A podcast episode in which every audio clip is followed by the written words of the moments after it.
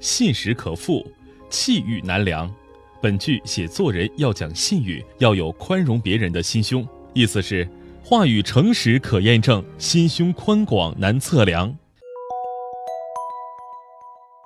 六尺巷的由来，在安徽桐城市的西后街有一条狭窄的小巷，小巷两边是青砖砌成的高墙，中间是鹅卵石铺就的小路。人们将这条长约百米、宽两米的小巷道称为六尺巷。说起巷子的由来，还有一段流传甚广的佳话。桐城人张英是康熙皇帝的重臣，曾担任文华殿大学士兼礼部尚书。张英的老家府地与吴姓人家为邻。有一年，吴家建房子占据了张家的地，张家不服，双方发生纠纷。公说公有理，婆说婆有理，谁也不肯相让。于是双方告到了县衙。因为张吴两家都是显贵大户，县官左右为难，迟迟不能判决。结果事情越闹越大，张家人便决定把这件事告诉张英。家人飞书京城，想让宰相打招呼摆平吴家，给自家人撑腰。张大人越过来信，只是微微一笑，旁边的人面面相觑，莫名其妙。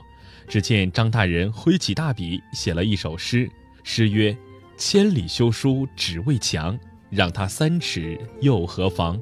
万里长城今犹在，不见当年秦始皇。”张英把诗折好，装入信封，交给来人，命他速回老家。家里人收到回信后，喜不自禁，以为张英肯定有一个强硬的办法，或者有一条锦囊妙计。打开一看，却是一首打油诗，觉得很没面子。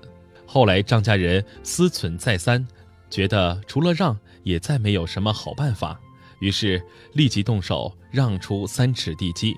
乡邻们交口称赞道。真是宰相肚里能撑船啊！